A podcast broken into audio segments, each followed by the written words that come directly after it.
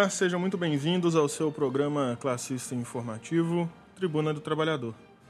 Tribuna do Trabalhador é um programa criado e elaborado pelo Sindicato dos Trabalhadores da Construção Civil de Belo Horizonte e região metropolitana e pela Liga Operária. Vamos ao ar todos os sábados trazendo para vocês as principais notícias da semana através da ótica da classe operária, a ótica do proletariado. E é sempre importante lembrar que vocês, nossos ouvintes, também podem participar do Tribuna do Trabalhador. Para participar é bem fácil. Basta você mandar uma mensagem de texto no nosso WhatsApp, no número 3282 1045, 3282 1045. Esse é o WhatsApp aqui da Rádio Autêntica. Você fala diretamente comigo e posteriormente a gente lê sua mensagem. E se for necessário, nossa bancada faz os devidos comentários. Então, participe com a gente, mande para cá suas perguntas, suas denúncias e também, por que não, o que você está achando aqui do nosso programa. A participação dos nossos ouvintes é bastante importante aqui para a gente. Então, não deixe de participar.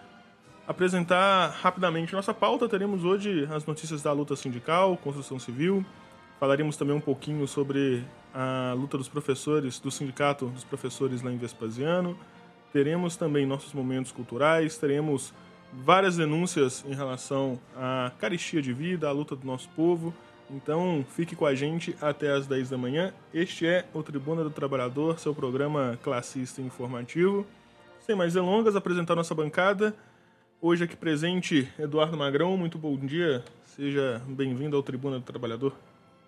Bom dia, Mamute. Bom dia, Valdez, todos os ouvintes. Em especial, os operários, camponeses, dona de casa, estudantes, todos aqueles intelectuais honestos, aqueles que estão aí desmiuçando, destrinchando, ou seja, dissecando esse velho Estado e mostrando para nós é, as contradições é, que tem nesse velho Estado burocrático brasileiro, é, mantido e sustentado pela grande burguesia, pelo latifúndio, a serviço do imperialismo, que impõe é, medidas que eles dizem com palavras pomposas, né, austeridades, quer dizer cortes de direitos dos trabalhadores e que inevitavelmente tem feito uma mobilização grande da classe em, todo, em todos os cantos para lutar contra esses ataques. Então, hoje nós vamos estar discutindo sobre assuntos importantes. Nós vamos estar falando aqui dos trabalhadores da construção civil, principalmente os companheiros do cimento, mármore, granito, cerâmica, olaria, cal e gesso, que nós estamos encerrando a questão da pauta, né? Tivemos reuniões com vários companheiros, inclusive essa semana reunião lá na Decoralita, vamos ter na DVG Cical, que são, é um setor que tem fabriquetas pequenas, mas também tem algumas grandes, e que a gente ataca, é, a política do Marreta sempre foi ir para cima das grandes, justamente porque é, é lá que vai decidir a campanha salarial. Então hoje nós vamos estar discutindo disso e também vamos entrar nesse debate aí sobre a questão é, da contribuição sindical, que está tendo um alvoroço muito grande, inclusive se os ouvintes quiserem acessar o site da Liga Operária, que é ligaoperária.org.br, tem uma nota da Liga Operária que fala sobre isso e nós vamos estar discutindo aqui hoje. Então, bom dia a todos os ouvintes. Bom dia, Eduardo Magrão. Aqui presente também, Wilson Valdez. Muito bom dia, seja bem-vindo ao Tribuna do Trabalhador. Bom, bom dia, Mamute. Bom dia, Magrão. É, bom dia a todos os ouvintes. Hoje eu acho que a principalidade da nossa pauta é estar tá muito ligada a essa, essa questão do dessa possível retorno dessa contribuição, né, que já é uma realidade e, e a questão dos protestos que seguem acerca desse, desse descaso né, do Estado é, com, para com os, os, trabalhadores, com as pessoas é, de baixa renda desse país, que são a grande maioria e o tempo inteiro escanteado. Então, eu acho que o programa tá, tá muito bom, tá, tá, a pauta tá recheada aí e vamos debater aí. É isso aí. Iniciando então de vez o nosso programa. Eduardo Magrão, você já falou, cantou a pedra aí pra gente sobre os informes não só da luta dos operários, mas também da contribuição sindical. Mas vamos começar falando aí sobre as mobilizações dessa semana lá no sindicato. Como foram as mobilizações, as reuniões aí nos canteiros de obras dessa semana? Bom, Mamute, é... a gente quer dizer aqui diretamente aos trabalhadores da construção civil e os companheiros, todos os companheiros do terceiro grupo, né, construção civil, mármore, granito, cimento, cal, gesso, cerâmica, colaria, produto artefato cimento, que a gente está em mobilização. E essa mobilização, a gente fez ela durante todo o longo do ano, realizando várias reuniões, várias conversas com os trabalhadores, discutindo com lideranças e tirando para proposta para a gente ir formando a nossa pauta de reivindicação.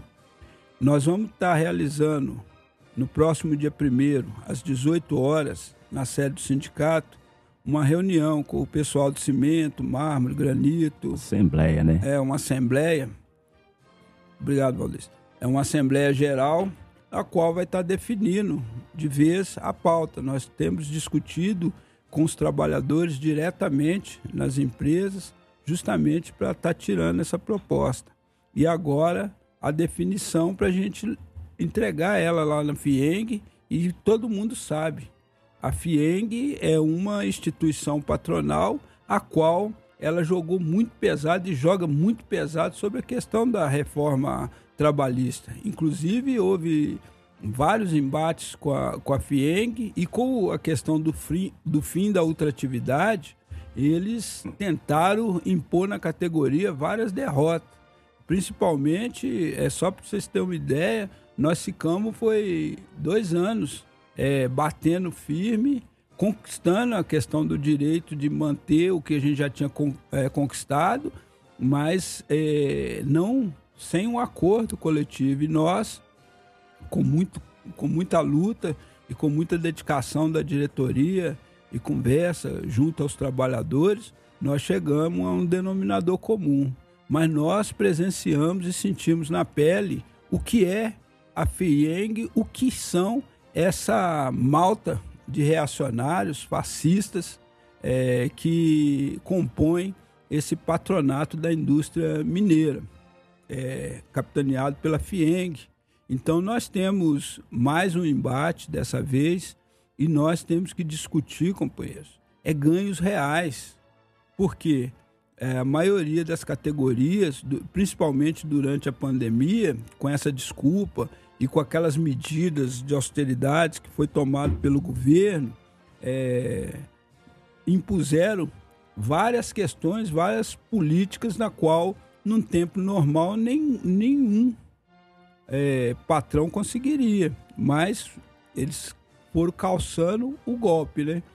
E agora que nós estamos é, em sistema de aceleração, é, dessa economia, principalmente porque o setor da construção civil está bombando e, logicamente, o setor dos insumos, né, que são esses produtos que representam é, esses setores que nós vamos estar negociando. Então, nós estamos chamando os trabalhadores a participar da Assembleia às 18 horas. Nós tivemos ontem um embate muito grande lá na Decoralita. Decoralita fica ali na Vila Pinho. Nós tivemos reuniões com os trabalhadores e debatemos, discutimos, vimos é, de perto, acompanhamos assim, inclusive a forma que a patronal se organiza para perseguir trabalhadores. E nós vamos dar um embate grande e por isso nós deixamos claro com os trabalhadores, nós temos que organizar de forma diferente. Nós temos que temos o sindicato para puxar, porque lá o, é, a denúncia é que se o trabalhador falar alguma coisa, toma é, advertência, balão, justa causa. Então, companheiros, se, se a empresa isso não é só lá, não. Em qualquer uma empresa, seja é, construção civil, seja das fábricas, seja no, no, nos rodoviários, nos comerciários, qualquer categoria. Se é desse jeito, nós temos que dar o pulo do gato.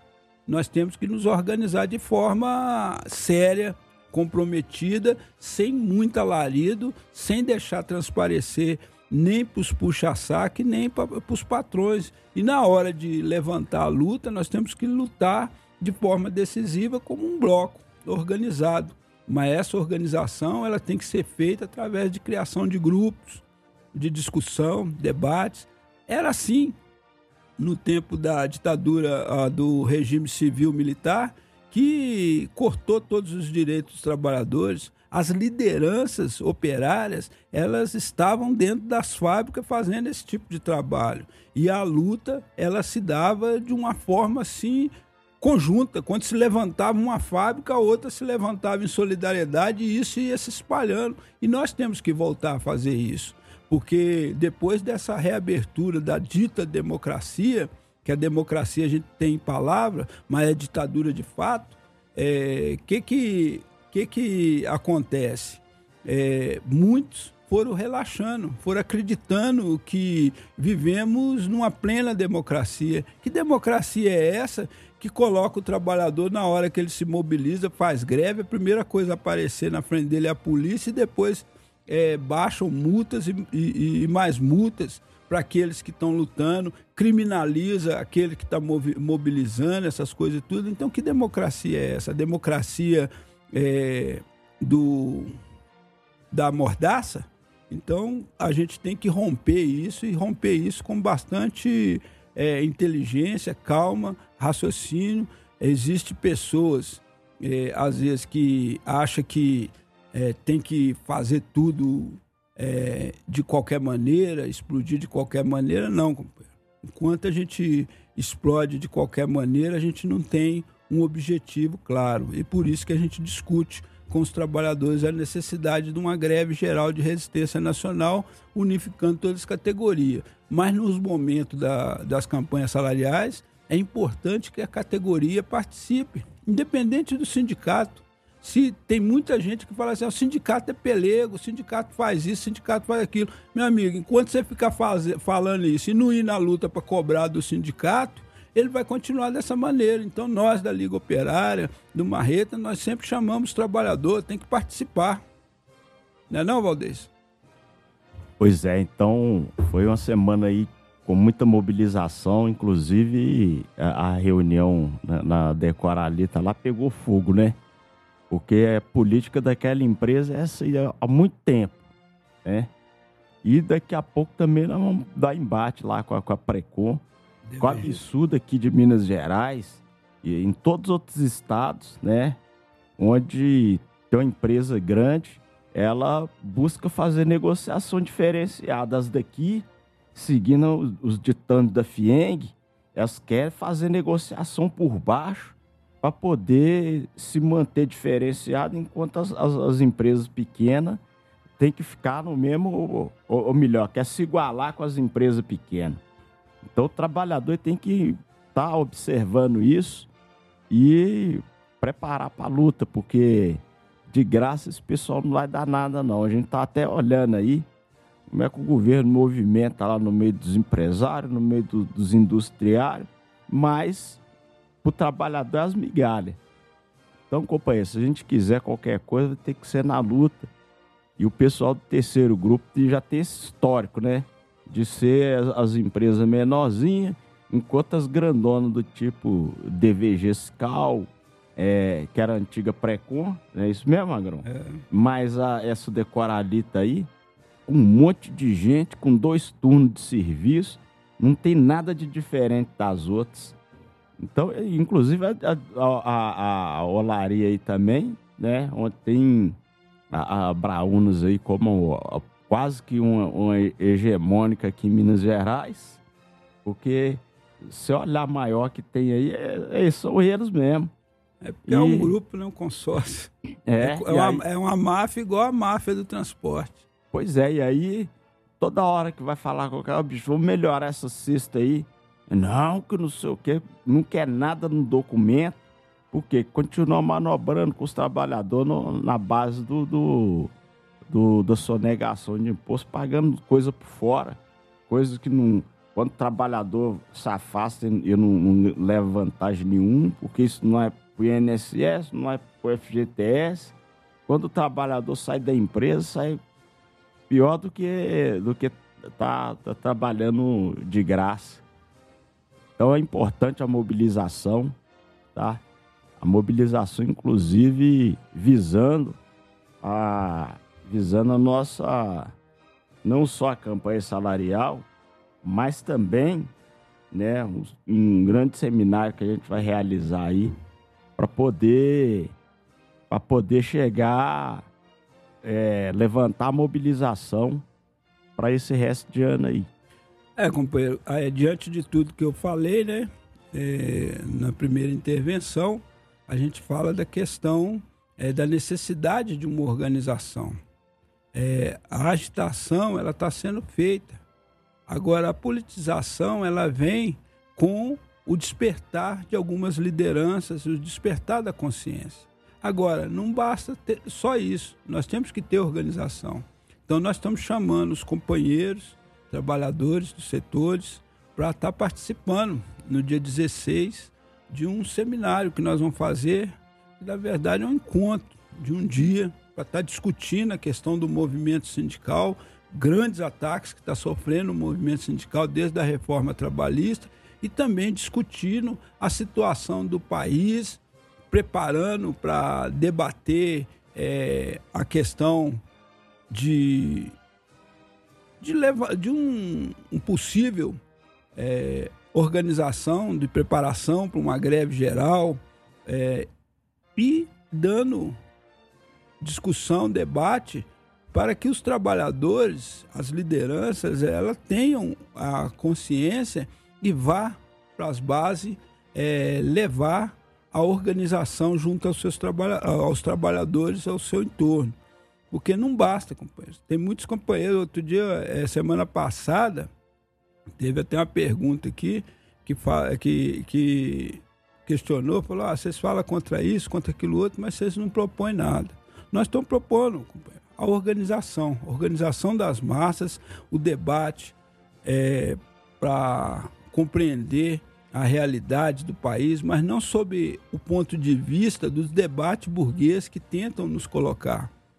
É, eles tentam colocar a gente discutindo só entre dois parâmetros. Ou você é essa falsa esquerda eleitoreira ou você é essa extrema direita reacionária é, existe essa questão do meio termo, que é a questão do centrão.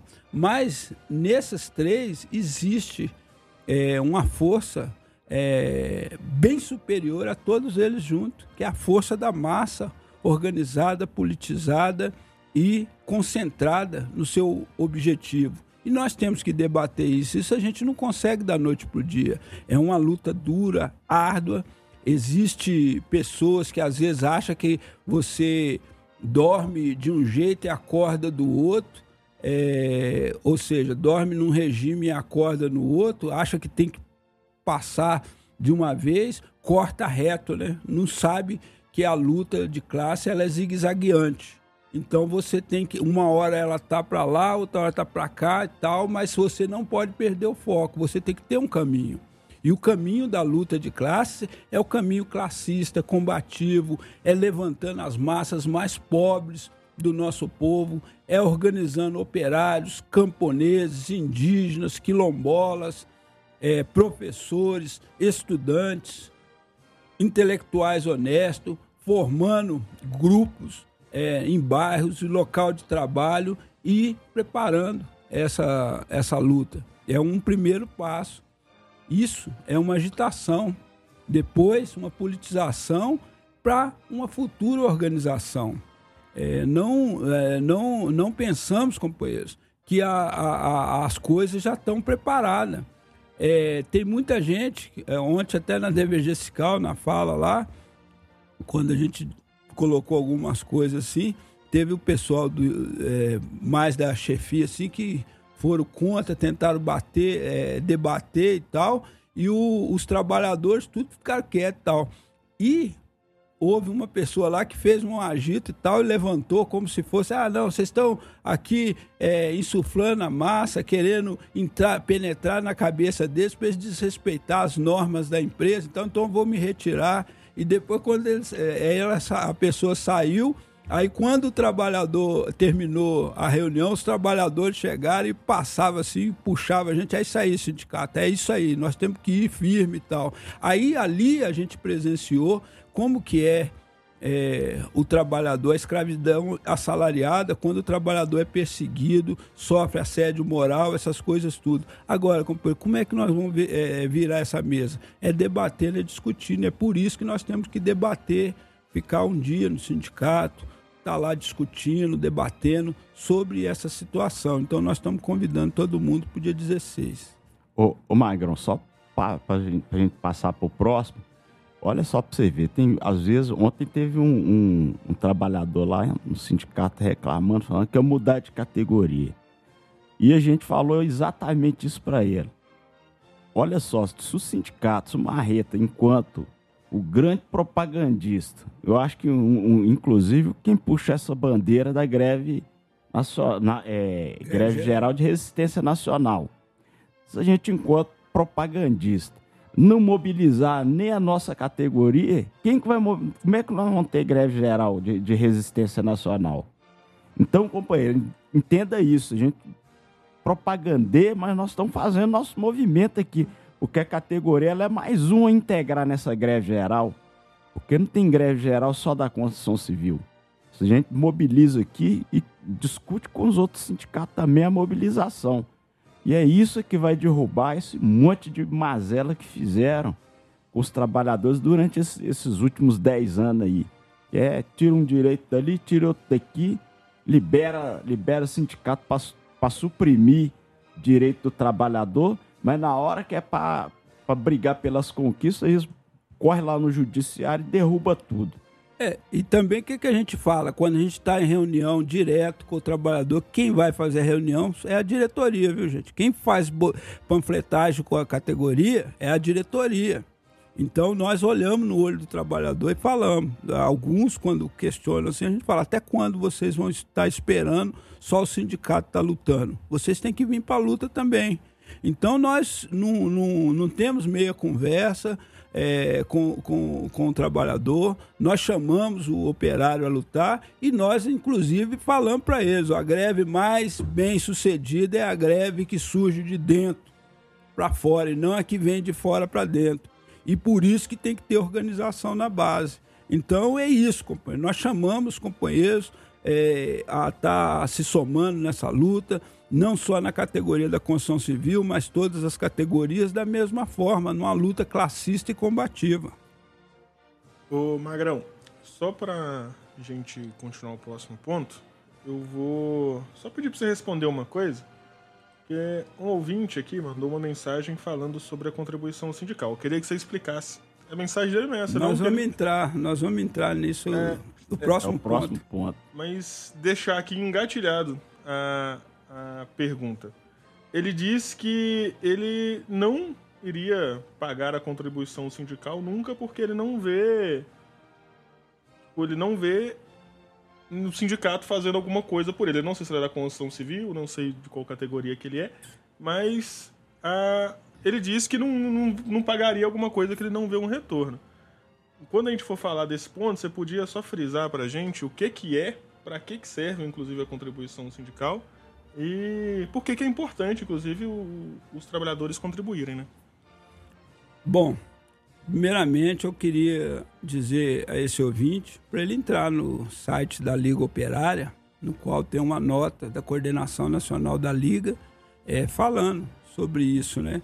Até o título é interessante, que é, coloca assim, alvoroço da patronal e todos reacionários contra a contribuição dos trabalhadores mostra ataque ao legítimo direito de organização. Companheiros, a gente tem que se perguntar é, se uma coisa é boa para o trabalhador, por que quem está brigando, quem está é, criando todo esse alvoroço em todas as redes sociais, em todos os debates do monopólio de imprensa, quem está falando é a patronal. E também é, pessoas renegadas que muitas vezes são patrocinados por organizações externas. Olha só para você ver como que, eh, como que surge o grande debate sobre essa questão é, da contribuição sindical. Antigamente existia o imposto sindical, que era descontado um dia do trabalhador no mês de março. Esse dinheiro ele era 60% para o sindicato, 15% para a federação, 5% para a confederação e 20% para o Ministério do Trabalho. Isso servia para manutenção dos sindicatos, para ele ter é, condições de atender, ter estrutura para atender os trabalhadores com advogados, é, e por causa do imposto sindical, que era obrigatório, também muitos sindicatos tinham o, o, o departamento médico, essas coisas todas, odontológico e tal, tudo por conta do imposto sindical, porque era obrigatório, então tinha que dar um retorno para a categoria. Então, é, isso foi cortado. Primeiro, como que começa o golpe contra a contribuição dos trabalhadores? Um setor do sindicalismo que é vermelho por fora e amarelo por dentro, quando surge os levantes dos anos do final dos anos 70, surge uma fração, uma fração oportunista dentro do movimento sindical que foi inclusive adestrada dentro dos institutos norte-americanos, que é o IADESIL e a CIOLS. Eu estou falando aqui, companheiros, de coisas que são documentadas. Se vocês quiserem, pode procurar é, quais os sindicalistas que foram é, do, da IADESIL e, do, e da CIOLS. Então, você vai encontrar mais ou menos nos anos, nos finais dos anos 70, uns tre umas 300 lideranças sindicais. Dentre elas estavam esses que se despontaram. Foram apresentados, inclusive, pelo general Golbery do Couto Silva, quando teve eleição dos metalúrgicos lá em 78, quando Lula tinha que tomar posse como presidente sindical, substituindo o Vidal, aí o pessoal tava com medo de dar posse para ele e tal. Aí o Golbery, que é o estrategista militar, foi lá e defendeu, falou, ó, ou nós damos posse para o Lula ou os comunistas vão tomar os sindicatos. Por quê? As mobilizações nas fábricas eram grandes.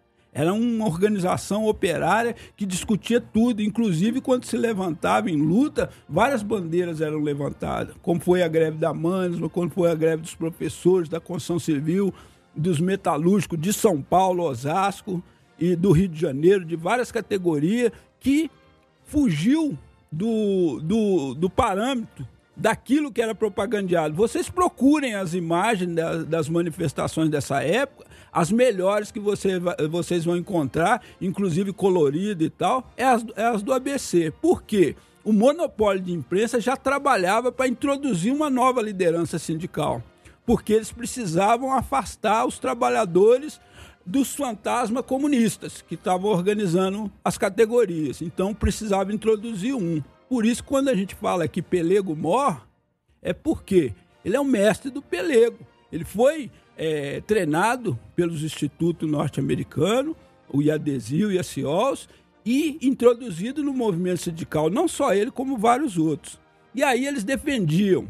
Hoje nós temos uma estrutura sindical que chama unicidade sindical, que é um sindicato por categoria, por município, por estado ou nacional. Aí eles defendem o pluralismo sindical. O que é o pluralismo sindical? É o fracionamento do movimento sindical de uma categoria. Vamos supor, você tem uma obra, é, você tem uma empresa e várias obras. Nessa empresa pode ter vários sindicatos discutindo, debatendo é, a questão dos trabalhadores, não um sindicato só. Aí eles falam que isso é democrático e que a unidade se dá por onde? Pelas centrais sindicais. Então, antes deles voltarem, quando eles perderam isso no, no primeiro conclate, perderam isso, eles saíram do CGT, né, do Comando Geral dos Trabalhadores, aí criaram a CUT. É, aí na época existia Central Geral dos Trabalhadores e CUT.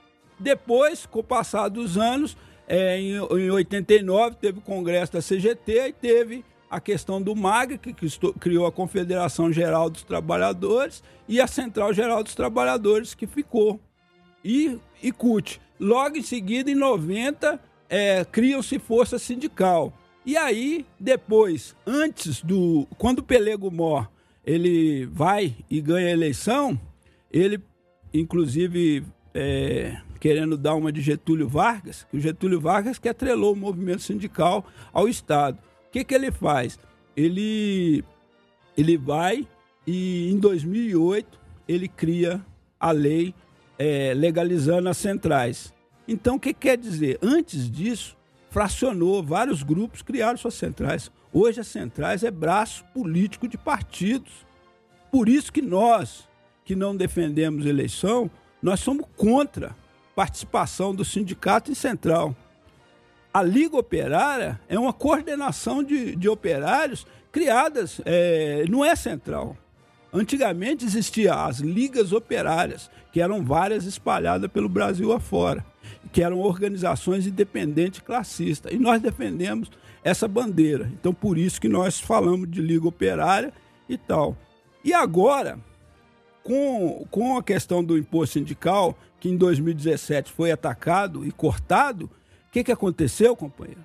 Olha só, as centrais que havia em 2008 legalizada e que estava pegando é, é, antes era 20% do imposto sindical que ia para o Ministério do Trabalho. Aí dividiu e no meio, 10% para o Ministério do Trabalho, 10% para as centrais. Ou seja, os sindicatos, esse que está cá embaixo, organizando o trabalhador, olhando no olho do trabalhador, chamando o trabalhador para a luta, recebendo, às vezes, muitas vezes, quando você vai de madrugada conversar com o trabalhador, isso qualquer categoria e tal, sempre tem um que, que, que fala alguma coisa contrária e tal as centrais lá de cima é, esperando só cair o dinheiro no cofre. Então, muitas centrais, para você ver, a Força Sindical tinha o Palácio dos Trabalhadores, que era um dos prédios mais luxuosos ali na região da, do bairro da Liberdade, na, na Queiroz Galvão.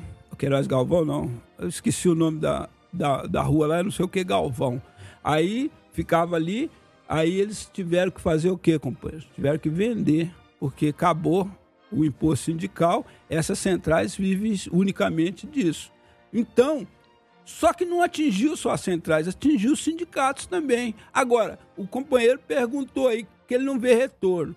Companheiro, se você não vê retorno, você deve estar tá, é, recebendo CLT, né? Que é o que, o que garante uma categoria que inorganizada, o trabalhador, no mínimo, tem que receber CLT. Agora, se você estiver recebendo é, alguns benefícios, é porque tem alguém lutando por você. Ele pode, às vezes, muitas vezes, os sindicatos, pelo ataque que ele teve, só para vocês terem uma ideia, o ataque que teve o movimento sindical cortou 97,5% da receita dos sindicatos. Aí esse, esse pessoal que estão aí alvoroçado, eles não falam uma linha sequer do sistema S, que são nove é, nove segmentos patronal que recebe dinheiro e, e que é, investimentos. Só para vocês terem uma ideia, em 2022 o Sistema S recebeu, embolsou 27,3 bilhões no ano de 2022, que equivale a 1,2% da carga tributária federal, 0,28% do PIB. Isso é bem mais do que é investido em vários setores essenciais para nós. Isso é a categoria patronal. A isso aí não se diz nenhuma vírgula, ninguém fala nada. A categoria é, dos trabalhadores, em 2017, antes de terminar o imposto sindical, que era distribuído para vários sindicatos, federações, confederações, Ministério do Trabalho Central, ele arrecadava 3 bilhões. Sabe para quanto caiu? Caiu para 65. É, como é Caiu para 65 milhões é, milhões, 65,6 milhões. Ou seja, 97,5% é, do, do orçamento sindical. E aí, companheiro, quando você está no trabalho análogo a escravo, que eles falam análogo a escravo, nós da Constituição Civil falamos servilhão, servidão, que é um sistema de servidão que tem no Brasil, um país semicolonial, semi-feudal e ainda com grandes características, que é esse sistema de servidão. Aí, quando o sindicato é acionado pelo Ministério Público do Trabalho, eles não perguntam se o sindicato tem estrutura, tem dinheiro para ir, não. Eles só falam assim, ó, determina prazo, ó, vocês têm uma semana para responder isso. Seja onde for, a gente tem que fazer os levantamentos. Aí, o sindicato, ele faz os boletins, ele tem advogado, ele tem uma estrutura e tal. De onde que tem que sair esse dinheiro, companheiro? É dos patrões ou dos trabalhadores? Nós defendemos a autonomia, nós defendemos a independência. Então, quem tem que manter a entidade sindical é o trabalhador. Assim como os patrões que estão fazendo essa propaganda contra a volta da contribuição sindical, estão usando é, os monopólios de imprensa aí e bombardeando, inclusive iludindo é, em, a, a algumas pessoas que às vezes não têm o discernimento de compreender com a visão de classe, fazendo propaganda, fazendo piadinhas, esses TikTok da vida aí, essas coisas, uns advogadozinhos aí que, que fica fazendo é, propagandas contra a contribuição sindical, na verdade, eles estão jogando contra a organização do trabalhador. Eles estão querendo acabar com a organização do trabalhador. Eles querem é ter o chicote na mão de uma forma que eles possam chicotear sem ter ninguém para segurar o pulso deles, sem ter ninguém para ir para cima deles. Quando existia a escravidão aberta aqui no Brasil, os negros se organizavam em seus quilombos e iam para cima dos, dos senhores feudais para ir para cima para libertar os escravos. E os sindicatos, ele cumpre esse papel, cumpre o papel de levantar as massas. Esses que ficam calados quando acontece alguma coisa com a categoria, que não corre atrás é, para resolver coisas dos trabalhadores, é que fazem o jogo da patronal e que fazem fluir é, é, essa ideologia reacionária para acabar com a organização sindical. Não é à toa, companheiro, que quando eles tiveram lá 14 anos no poder, eles ensalçaram e levantaram, ressuscitaram a direita e um grupo radicalizado que é a extrema-direita bolsonarista. Aí vem falar que 2013 foi o ovo da serpente. Não, o ovo da serpente foi o período de não resposta às políticas públicas, não resposta à questão camponesa, não resposta à questão operária, pelo contrário, aperfeiçoaram o Estado, criminalizaram a luta e sofreram,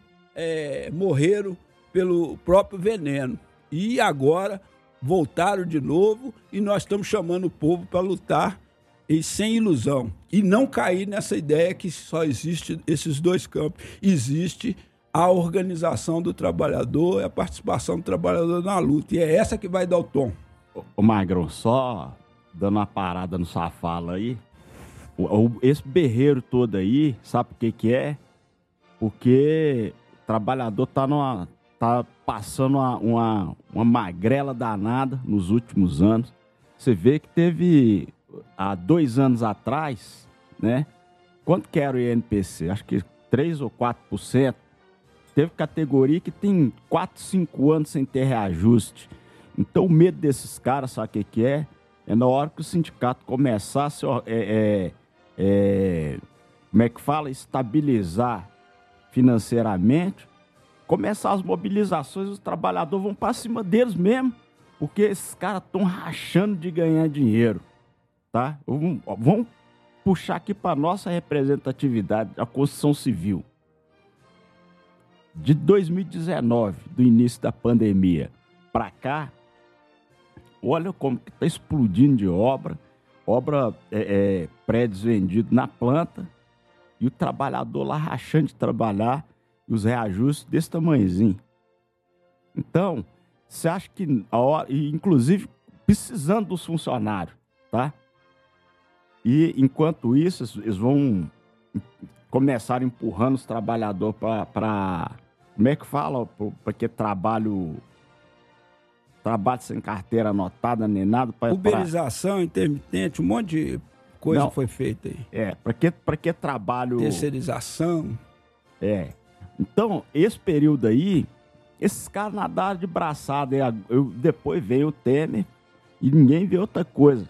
A manifestação que vai ter dia 29, Magrão, é exatamente por causa disso. Se a gente olhar lá para trás, no governo Temer, meteram um teto de gasto onde podia dinheiro para tudo, menos para o básico para o povo, para saúde, educação e, e para estrutura. E hoje o povo está sofrendo na pele. São 20 anos sem investimento em nada. Né? Vou... E nós não passamos 10 ainda. Ô, Valdir, você desculpa aí. É que é o seguinte: você tinha falado da questão do INPC.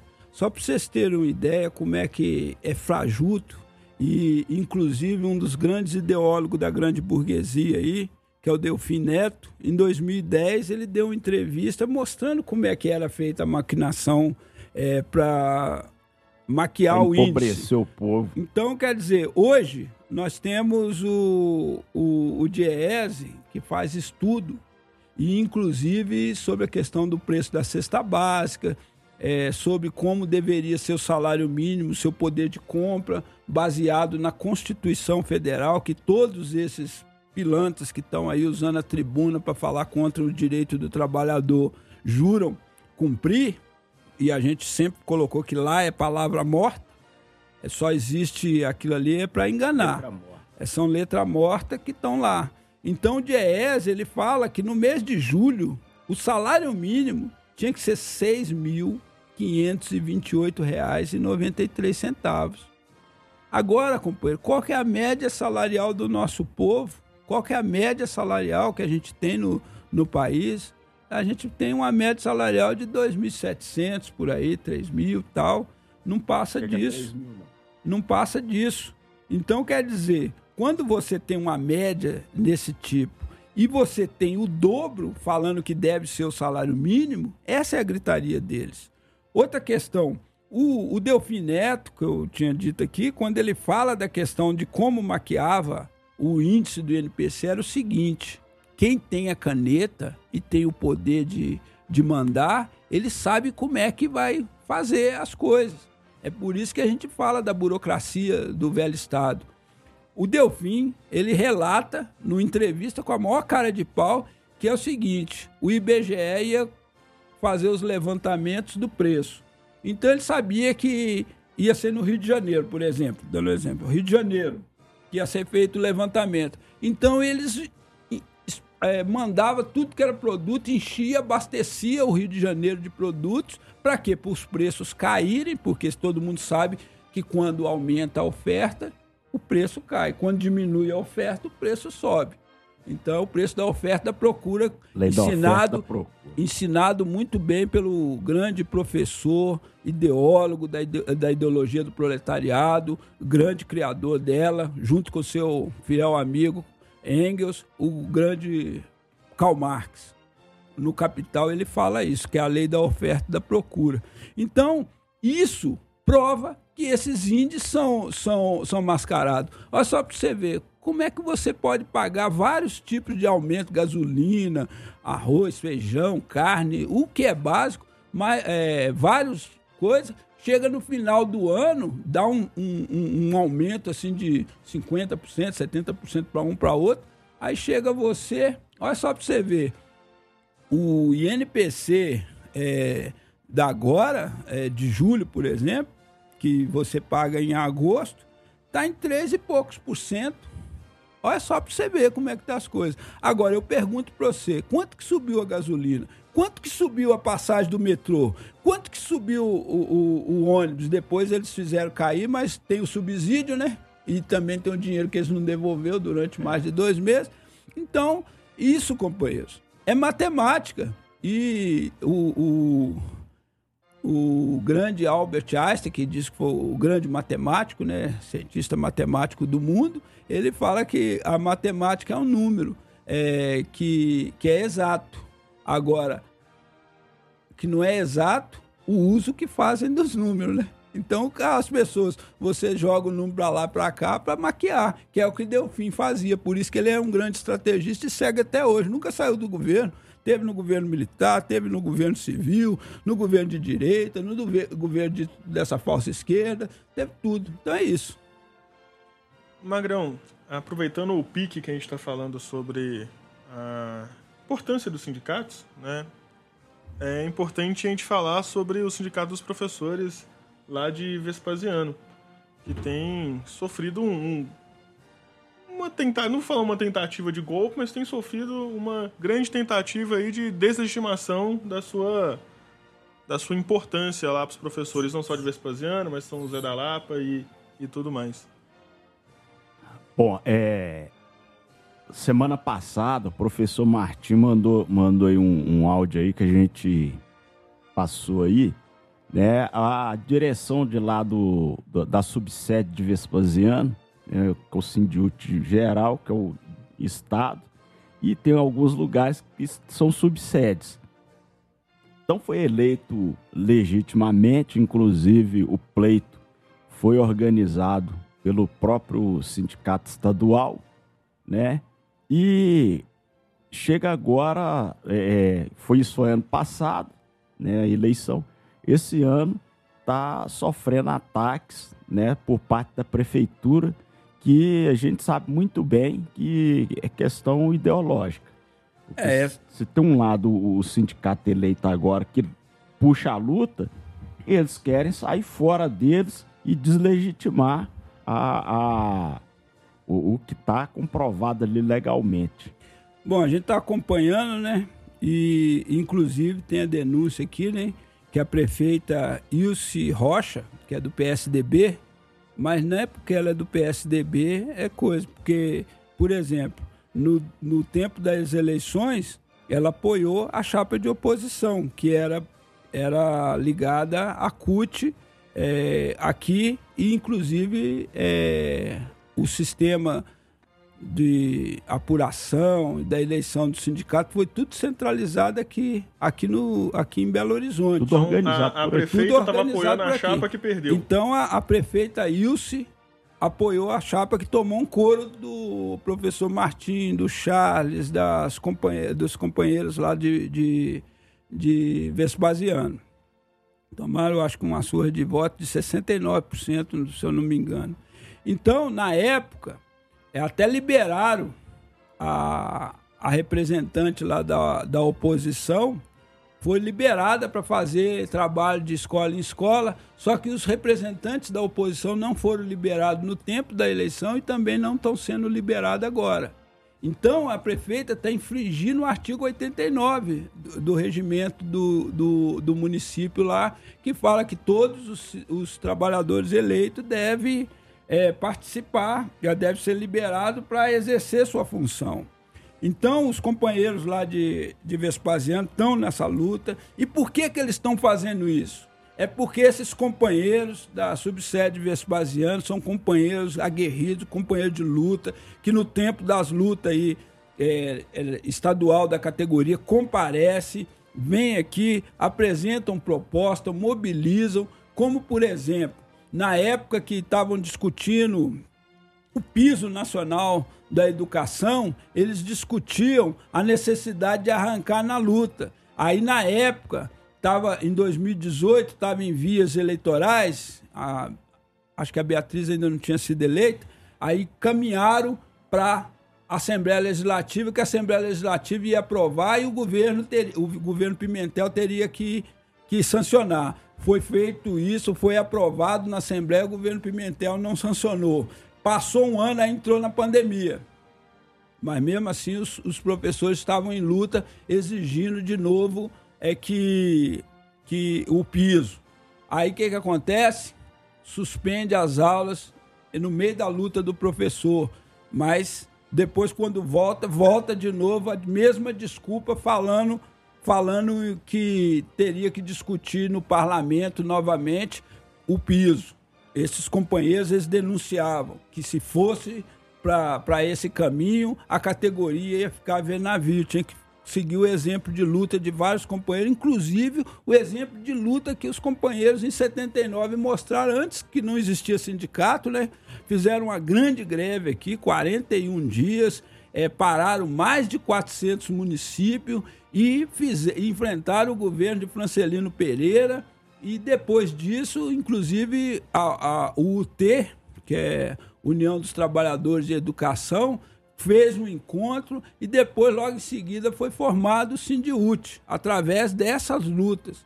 Assim como foi feito luta de Correios e tal. Então não foi feito no parlamento, foi feito no palco, na luta.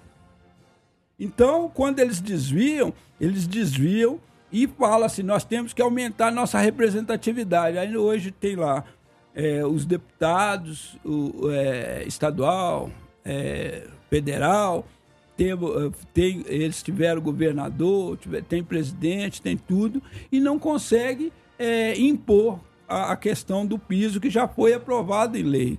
Então, esses companheiros, eles travam essa luta, travam essa discussão, foge do, dos limites de, de só uma categoria, porque defende o movimento classista dos trabalhadores de educação, não é só professor, é toda a comunidade escolar, é todos. É, e, inclusive, faz questão de estar tá discutindo, debatendo com a comunidade a necessidade das organizações. Então é por isso que eles estão jogando pesado. E a lá a prefeita Ilse está sofrendo na pele e, inclusive, está fazendo acordo com todo mundo lá. E, e até agora não atendeu a questão de liberação dos diretores eleitos legitimamente. Então, é, essa é uma luta mas também a luta maior é a questão do piso lá na, na categoria. Então queremos daqui da tribuna saudar esses bravos companheiros de Vespasiano, sabemos que tem outros companheiros em outras localidades que também sofrem perseguição. A gente não cita é, as várias localidades, citamos aqui Vespasiano porque os companheiros eles levantam a bandeira abertamente do Mocrate, do movimento classista dos trabalhadores e é por isso que estão sofrendo todos esses ataques, a unidade entre os grupos da direita e dessa falsa esquerda eleitoreira que tomaram uma surra de voto na, na eleição sindical. Ô Magrão, eu acho que uma coisa que é importante frisar também, não só o quanto a, a subsede de Vespasiano é um exemplo nessa questão de combatividade e luta, se eu não me lembro bem, teve uma greve de professores que eu acompanhei bem de perto, assim, né? Acho que inclusive o, o Pimentel era governador de, de Minas Gerais. E casa muito com isso que você falou 2018. das centrais sindicais estarem ligadas a, a, N partidos políticos. E no caso, a, a, o Sindiúte, o Sindiúte geral aí, né, de Minas Gerais, ele é ligado à CUT, que por sua vez é ligado ao PT.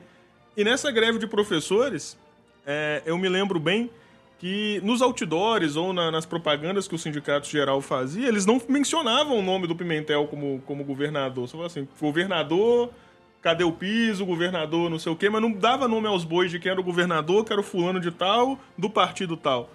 E a subsede de Vespasiano foi quem desmascarou isso e falou que da importância de, de realmente. Fez um Judas, né? Fez um Judas do Pimentel, incendiaram Judas do Pimentel, inclusive, no meio da Assembleia a presidente lá do, do Sindiúte ficou possessa por, por motivos óbvios. Os vereadores lá também, que falavam que apoiavam os professores, particularmente lá o Rogério Correia, também ficou possesso, mandou perseguir o, pessoal lá que estava fazendo esse ato. E os companheiros do, da subsede foi quem defenderam, inclusive, para não deixar o pessoal, quem, quem incendiou o Judas, ser preso porque eles queriam, tentaram mandar prender lá o, pessoal que, que incendiou o Judas com a cara do governador, que era quem não estava pagando piso, que era quem falou que cumpria. Tudo que o Zema fala aí, para não pagar os pisos do professor, o Pimentel falava também. Só que, por motivos óbvios, naquela época não, não, não desmascaravam ele. E a, e a subsede foi quem defendeu lá o grupo que, que desmascarou isso. E então fica meio óbvio, né, o porquê que agora, justamente lá, a, a chapa perdedora, que era a chapa representante aí não só da, da, da, prefeitura lá da cidade, mas também vinculada a, a esse pessoal imobilista aí que acha que a, que a luta não se faz nas ruas, mas em, em reuniõezinhas, estão querendo deslegitimar a eleição, mas não vão conseguir porque o próprio número de votos comprova, inclusive, né, que essa história que, o, que, o, que a subsede de Vespasiano tem, né, esses números que eles tiveram gigantescamente à frente da chapa perdedora, se fizeram foi assim, foi na luta, foi quem tava lá de Vespasiano, São José da Lapa nessas assembleias, viram, ó, aquele pessoal ali tá defendendo meus interesses, É, aqueles ali não. Você falando nisso, é importante a gente dizer, eles são tão assim, coisa, que eles não mostraram a cara, não. Eles atacaram de uma forma diferente. Por exemplo, a pessoa que foi liberada para fazer campanha, inclusive é representante estadual do Sindiúte, está lá liberada, enquanto a diretoria legalmente eleita pelo município não está. A prefeita liberou. Então são acordos feitos nos bastidores desse jeito, é que, é que ocorreram e estão ocorrendo, que eles estão tentando calar a voz do- dos trabalhadores, mas se enganam-se eles que vão conseguir, porque a, a categoria está cercada pela comunidade escolar e também, principalmente, por uma categoria que são os, os SBs que, que não, não são muito bem atendidos por esse pessoal, que eles falam que é de outra categoria. Nós somos de uma classe e os trabalhadores de educação é um grupo classista e tem que defender todos aqueles que estão trabalhando dentro do setor da educação.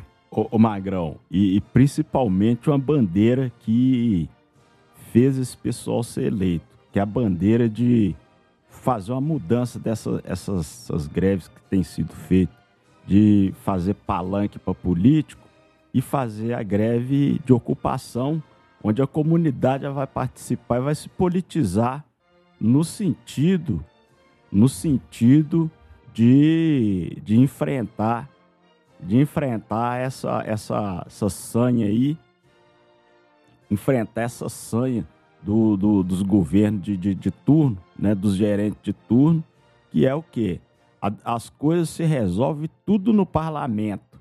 E o parlamento, meu amigo, nós já sabemos, ele é composto por, pelo empresariado, pelos latifundiários, e não estão aí nem aí pro povo, né? Inclusive, depois aí, mais para frente, vai entrar na pauta uma manifestação importante que é importante a gente é, buscar saber e, e correr atrás para participar, vai ser lá em Betim.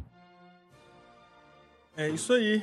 É, para fechar o ponto sobre a luta classista, vou ler uma mensagem aqui de um ouvinte. Bom dia, favela. Estou curtindo a tribuna. Concordo com a contribuição de sindical. É, essa de você negociar com o patrão é furada. Só falam, você engole lá ou você engole ou lá fora tá cheio de gente. E também o acerto dentro do sindicato era muito bom, não dava erro. Agora, se quiser, vai ter que caçar um advogado. Valeu. Esse é o, ele é o Esdras lá de Ribeirão das Neves. Ô Mamute, deixa eu só deixar um comentário aqui. Eu não sei se, se tá correto, porque na não tá bem na memória, mas depois eu vou buscar aqui. E talvez no próximo programa eu falo. Olha, a reforma trabalhista que falou assim: ah, não vamos dar autonomia para o trabalhador negociar direto com o patrão. Tem uma coisa que eles não derrubaram lá da CLT lá, que garante, inclusive, que o sindicato não deixa o trabalhador tomar, tomar tombo, tá? Se eu não estiver enganado, é o artigo 840, e, é, 484, parece, tá? Que só pode fazer negociação direta aquele trabalhador que tenha curso superior e receba acima de dois tetos da Previdência, né? Ou seja, é o alto escalão da empresa que são as pessoas que ficam ali, não são todos não, mas tem um ou outro que fica ali insuflando o trabalhador contra o seu sindicato.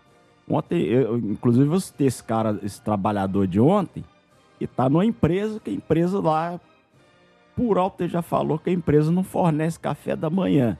Então você tá achando que nós vamos ficar esperando? Nós vamos ir para cima dela. É isso aí. Vamos então agora para o nosso momento cultural. Daqui a pouquinho a gente volta com mais Tribuna do Trabalhador para vocês. A música que a gente vai ouvir chama La Muralha, da banda Quilapayún, uma banda bastante conhecida lá na, aqui na América do Sul, particularmente no Chile. A gente vai passar a música para vocês. Daqui a pouquinho a gente está de volta com mais Tribuna do Trabalhador. Fique com a gente até às 10 da manhã.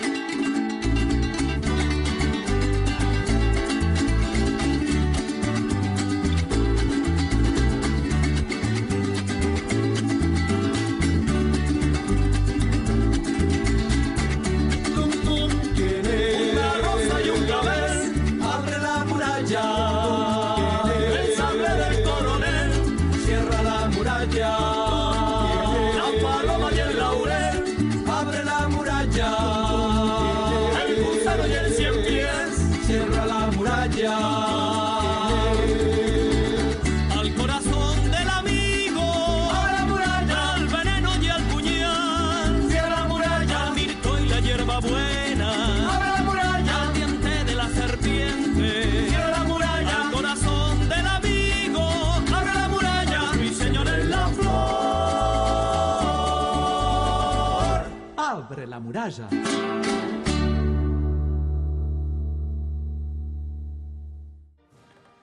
É isso aí, essa foi La Muralha, da banda Quilapayun. Este é o Tribuna do Trabalhador, seu programa classista, informativo e cultural também. Lembrando que para você participar aqui do nosso programa, basta você mandar uma mensagem de texto no nosso WhatsApp, no número 3282 1045, 3282 1045. Seguindo o nosso programa, vamos falar sobre a morte da bebê Eloá. Ela morreu após sucessivas tentativas de atendimento pelo SUS em UPAs lá de Betim. Familiares e populares convocaram um protesto para o dia 29. Eu vou ler uma nota que foi escrita pela Comissão de Moradores lá da Vila Bandeira Vermelha, falando um pouco sobre esse caso. A nota começa com o título: Justiça para Eloá. Mais uma vida de um filho do povo foi ceifada devido ao descaso com a saúde na cidade de Betim. Dessa vez, uma bebê, Eloá, de apenas um ano e um mês. Revoltante. Só podemos imaginar a dor dessa família de trabalhadores honrados.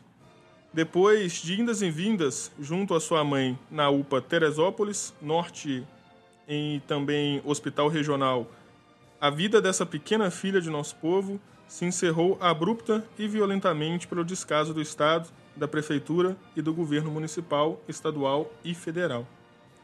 A imensa maioria da população de Betim, que dependem do serviço público de saúde, composta por trabalhadores pobres, desempregados e pessoas que vivem na informalidade, enfrentam postos de saúde, unidades de pronto atendimento, sem médicos e ou enfermeiros.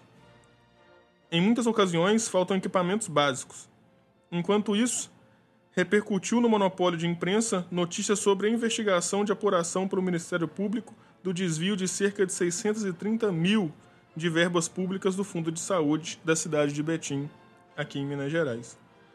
A bebê Eloá é neta de uma das moradoras da Vila Bandeira Vermelha, que se somou às 200 famílias que enfrentaram toda a reação pela defesa do sagrado direito à moradia e saíram vitoriosos, criando a Vila Bandeira Vermelha, pagando um alto preço, a vida de dois companheiros, Elder e Erionildes, heróis do povo brasileiro.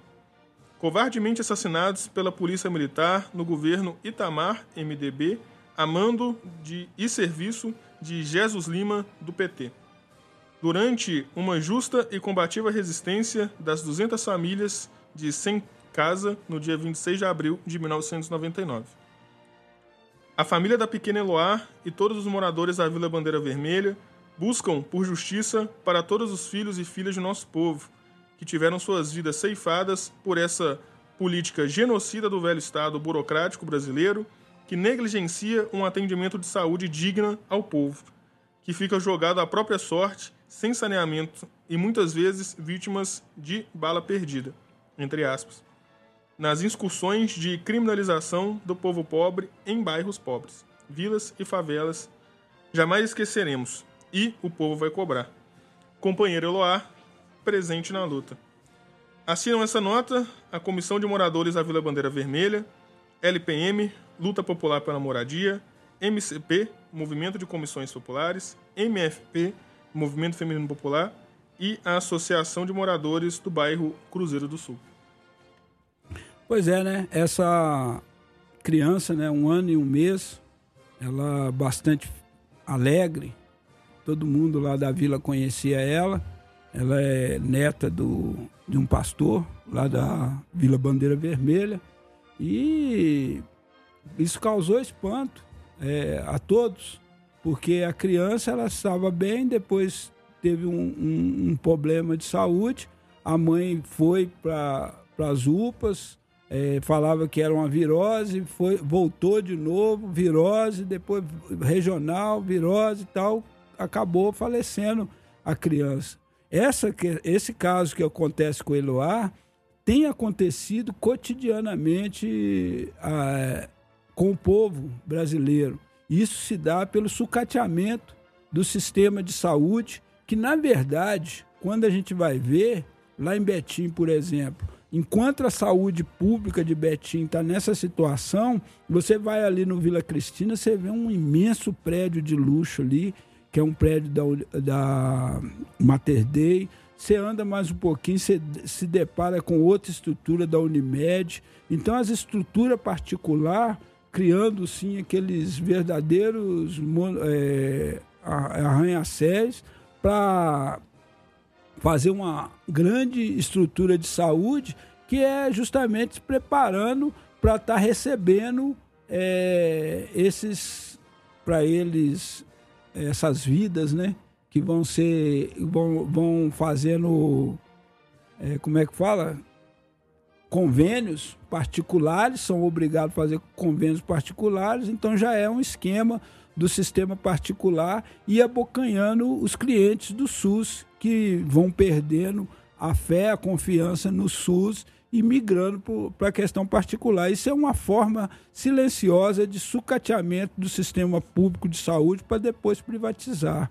Essa é a política do governo. A política de entregar tudo que é do povo para a mão de terceiros, para a mão de pessoas que vão é, usar a saúde pública como é, meios de ganhar, ganhar recursos. Então, no dia 29, vai ter essa manifestação. Eles vão estar manifestando lá na frente da prefeitura, vão estar discutindo. É, os companheiros lá da Vila Bandeira Vermelha também vão estar participando.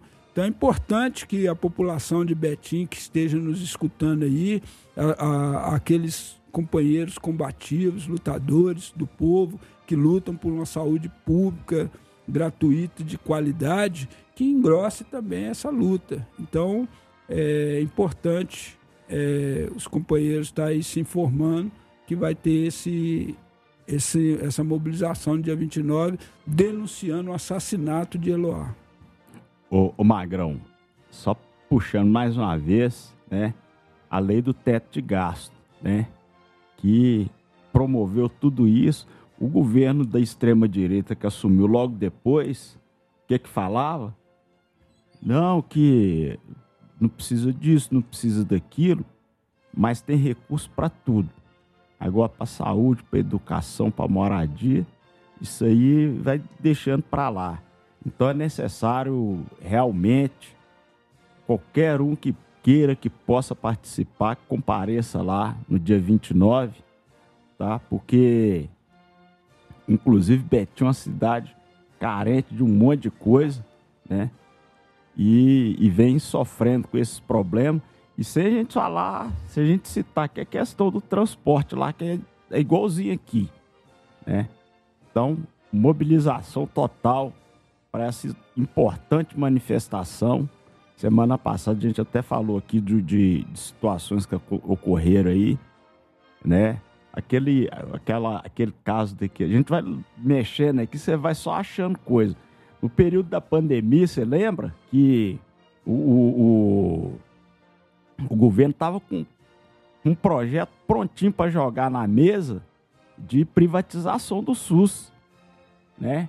Aí, se não fosse esse SUS aí, ia acabar com muito mais pessoas teriam morrido, apesar que 700 e, e, e tantos mil pessoas mortas, a maioria deles são do povo, são da massa do povo pobre, né? Então, é a gente seguir manifestando e lutando, né? Por educação de qualidade, por uma saúde de qualidade, né?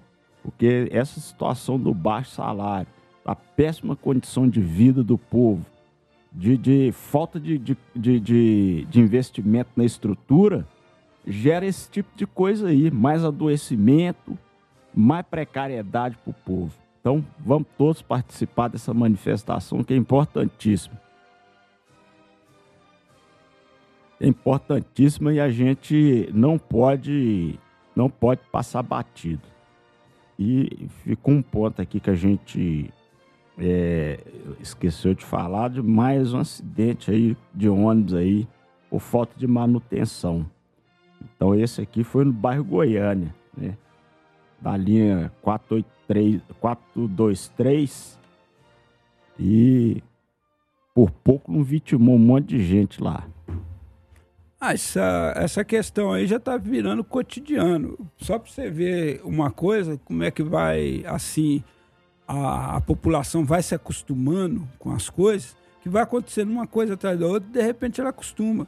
A gente lembra quando morreu o primeiro, o primeiro, a primeira pessoa pela Covid, todo mundo ficou assustado no Brasil. Depois ia dando caso de morte, morte, morte, morte, morte. Chegou um período que já estava chegando aos 700 mil, as pessoas é, normalizou isso, falou assim: ah, é normal hoje em dia morrer de Covid. Então é aquele caso das mentiras, né? Vão sendo contado, contado, contado, de repente acaba se tornando verdade. Isso é uma tática do, do fascismo, né? E, e essa patronal aqui do transporte, ela contribui muito para isso. Magro, a gente não pode, só da nossa parte aqui, é, inclusive toda solidariedade lá a família da, da Eloá e, e desse pessoal que se acidentou aí também. O seguinte, não pode, não pode achar isso normal, porque isso aí é, é um estado da barbárie, né? Onde é normal as pessoas morrer por, por culpa do Estado.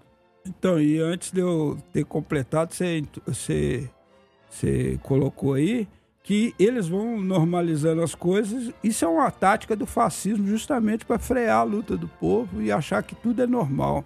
Agora, companheiros, nós temos que seguir exemplos. Olha só, mais uma vez, bairro Goiânia, pessoal que pega ali na estação São Gabriel, eles são companheiros que estão lutando direto. E a empresa? Saritu, né? Mais uma vez, quem que é Saritu? É essa que está dando cano nos trabalhadores.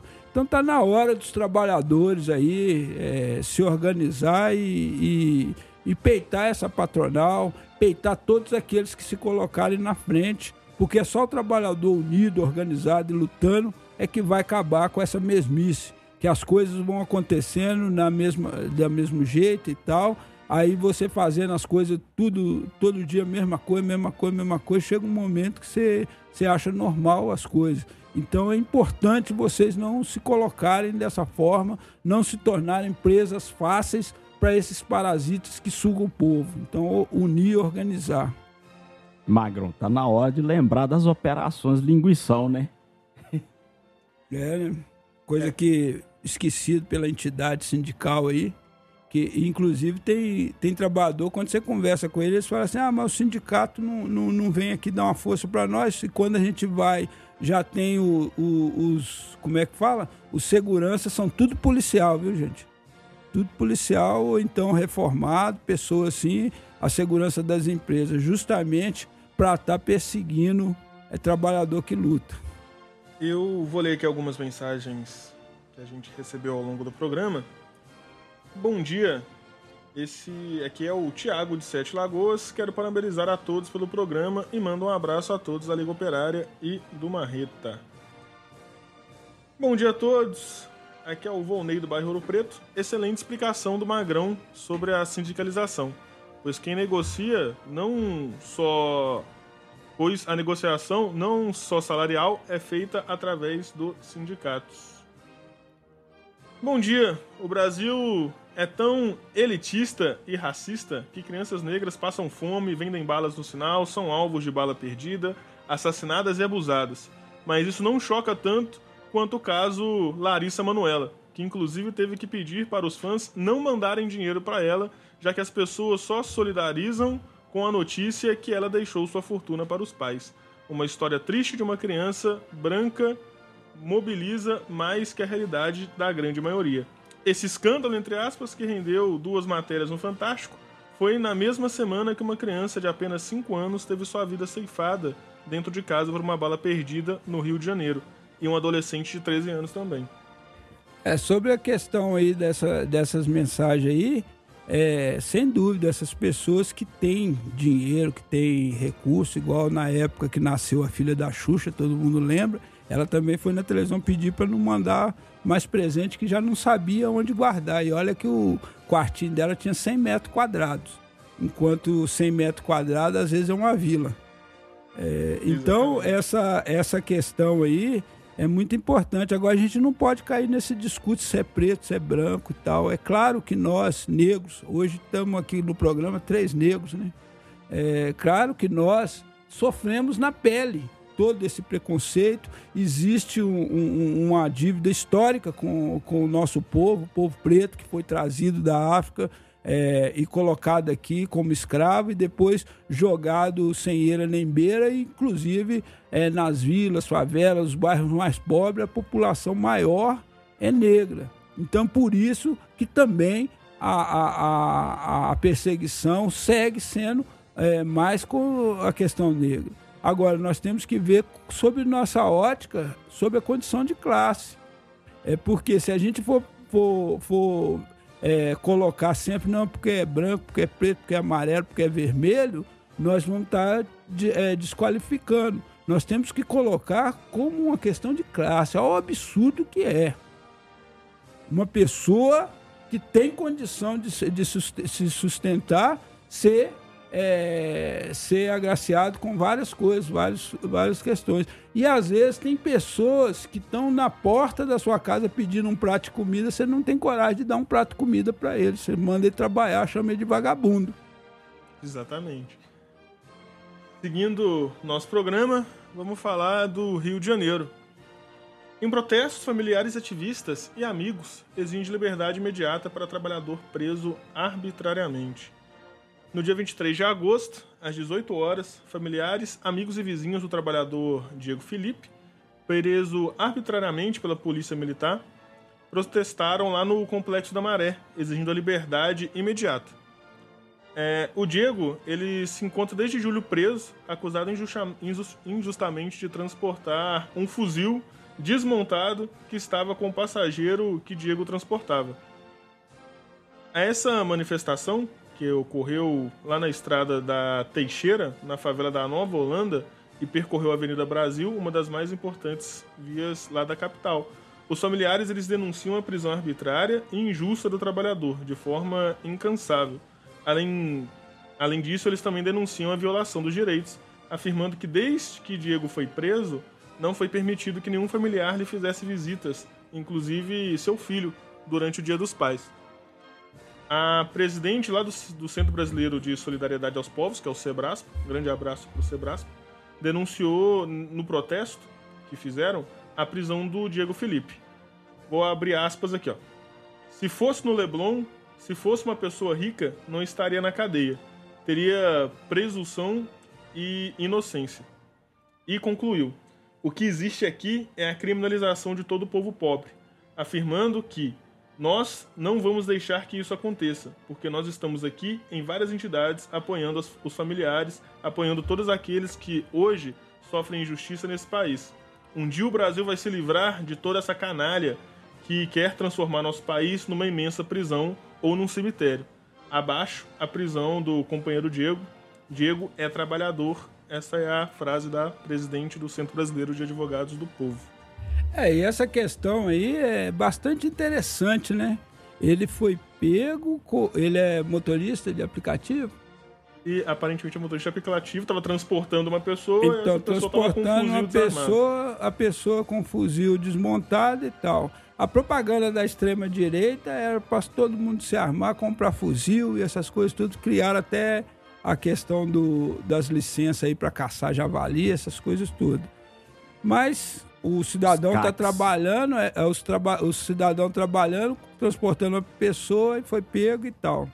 Isso, quando você vê uma manifestação popular em defesa da pessoa, da forma que tem se- sido feita essa, e inclusive quando negam a visita dos, seu- dos seus parentes e tal, isso prova como é que funciona esse velho Estado, que ele criminaliza o pobre e deixa os ricos à torta direita. Nós vimos cenas, inclusive filmado pelo monopólio de imprensa, repercutiu a exaustão, é, o, o Jefferson lá, é, metendo bala e com fuzil na mão, com coisa, metendo bala na Polícia Federal. E onde que tá? Ele tá em casa. Tá dodó em casa. Então, é, essa, essa, essa, essas questões aí nos mostram é, o caráter é, desse velho Estado, que é um caráter de classe também, que ele defende a classe dos poderosos, a classe dos grandes burgueses, do latifundiário, dos banqueiros, a serviço de quem? Do imperialismo, principalmente norte-americano. Então, todos aqueles que, que para eles interessam fazer alguma coisa, plantar, como foi o caso do, do Tiago, né, que também, um jovem de 16 anos, foi assassinado eh, e depois a exaustão foi mostrado cenas assim deles tentaram forjar, colocar uma arma nele. Quatro policiais que estavam lá eh, a paisana co- co- é, contra qualquer norma, eles estão aí, estão fazendo a discussão. Era filho do povo. Então, queriam falar que ele era traficante também, estavam forjando arma. E esse cidadão que estava trabalhando e que, inclusive, quando a comunidade se, se mobiliza e defende com tanto ardor assim esse cidadão, a gente não está lá, a gente não conhece pessoalmente, mas a gente tem que acreditar no povo, na massa. E a massa está mobilizada então é um cidadão vítima desse velho Estado. Então nós temos que ter isso. Da mesma forma, nós estamos vendo a perseguição, né, Mamute? A, a perseguição aos quatro jovens lá de Rondônia, do no Manuel Ribeiro, né? Que são, que são é, pessoas que estão sendo perseguidas, mesmo tendo é, saído, agora estão imputando novos crimes é, para eles, para cima deles. Agora estão falando que eles foram pegos com aqueles radiocomunicador, que isso é, é de uso restrito, e o crime agora passa a ser federal. Então, estão forjando um monte de coisa para criminalizar o povo. Agora, esses vagabundos, que eles chamam o povo de vagabundo, né? Mas esses vagabundos é, desses, igual o Jefferson lá, estão lá, a pão de ló, em casa. Igual esses crimes do colarinho branco, esses que roubaram dinheiro de vacina, esses que roubaram dinheiro de respirador, esses que, que não mandaram oxigênio lá pro, pro Amazonas, deixaram o povo morrer, esses que assassinaram é, 700 mil pessoas durante a pandemia, esses aí estão livre, leve, solto. E, e agora, tudo para eles, eles falam assim: vamos criar uma CPI disso, uma CPI daquilo, e não vamos e não chega a lugar nenhum. Mas agora, quanto é o, pro, o povo, é, é ferro e fogo, como fizeram com o Luzivaldo, é, onde foi provado por A mais B que Luzivaldo em nenhum momento, inclusive na denúncia do próprio promotor lá, em nenhum momento ele estava na cena do crime, mas a, a, o discurso do promotor mostrou que eles politizaram é, o, o, processo justamente por Luzivaldo ser liderança dos camponeses, um dos líderes dos, do, do acampamento Boa Vista lá em como é que chama lá? O, a, a cidade, é aqui no, no Triângulo. Então, em Campina Verde, o, o, o Luzivaldo está lá, quatro anos preso. E, e, e agora, companheiros, a gente vê uma, uma questão dessa, é porque o que estava no campo está vindo para a cidade também. Eles estão criminalizando o povo aqui na cidade, da mesma forma que eles estão criminalizando lá no campo e criando leis para justificar a morte. Essa questão lá no Rio é mais gritante, porque o, o, o governador lá falou que é 5 mil para cada soldado que prender um fuzil e, inclusive, não precisa estar nem em serviço. É só prender um fuzil que ganha 5 mil. Então, isso vai ser. Aquilo ali vai ser uma verdadeira carnificina, porque vai ser uma verdadeira corrida é, para pegar fuzil. Não sei se eles vão pegar fuzil, se estão querendo pegar fuzil, se é para para entregar para a corporação mesmo ou para se é pra, armar é até os dentes para esses de grupos para esses grupos paramilitares que estão se formando aí dessa extrema direita. Ô, ô Magrão e principalmente que a gente tem que ficar alerta. Se politiza lá na, lá na, na justiça a politização desse problema aí é, é aumentar as manifestações, os protestos e a luta do povo. Você sabe por quê? Porque por trás disso aí tem é a, é a, é a vontade que esse governo sempre teve de criminalizar qualquer movimento popular. Né? É, uma, é, a, é a luta contra a organização, o direito justo do povo se organizar. Nesse momento aí, rebelar-se é justo, meu amigo. Eu quero levantar aqui o nome dos camponeses, né? Que estão sendo criminalizados lá em Rondônia, por que, que eles estão sendo criminalizados? Porque justamente é daquela área, Manuel Ribeiro, onde eles foram presos lá, é, é aquela área que deu um, couro de todo o aparato militar lá e deixaram aquele pano lá. Voltaremos mais fortes e organizados e decididos, né? Então, é, Stephanie, Ricardo, Ezequiel e Luiz Carlos eles foram presos em 2021 lá na área revolucionária Manuel Ribeiro, no dia 14 de maio. Eles chegaram a passar sete meses encarcerados no ano de 2021 e foram obrigados a pagar multas, mas hoje respondem liberdade sob medidas restritivas.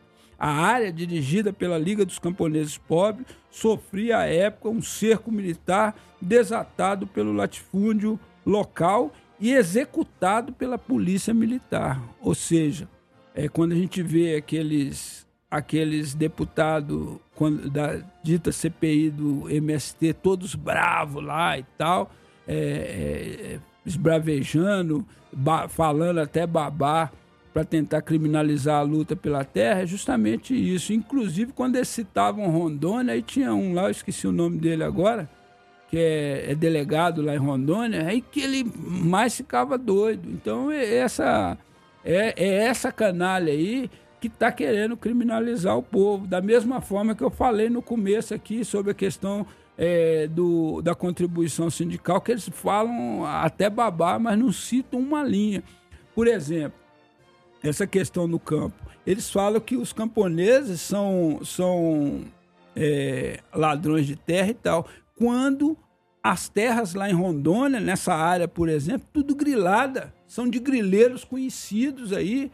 Nós vemos o, o, Galo Velho, é, é, o grileiro mais conhecido. É aquela pessoa que pegava as terras e, e, e, o velho Estado legitimou como dele, mas foi grilada, foi assaltada, foi roubada da União. São terras que deveriam ser distribuídas para o povo e outra. Rondônia tem uma particularidade muito grande, que foi feito um deslocamento muito grande de pessoas do sul, sudeste, aqui para lá para cima. Né?